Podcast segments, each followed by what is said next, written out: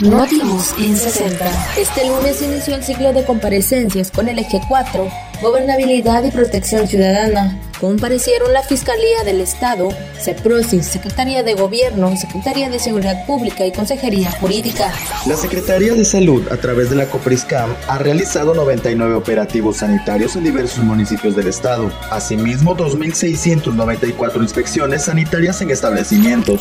En el Instituto Mexicano del Seguro Social, la Oficina de Representación Campeche inició las valoraciones médicas integrales para el sano retorno a sus actividades.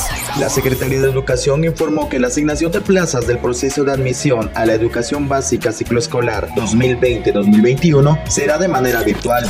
Se ha registrado la primera vacuna contra el nuevo coronavirus en el mundo, así lo dio a conocer el presidente de Rusia, Vladimir Putin. Notivos en 60.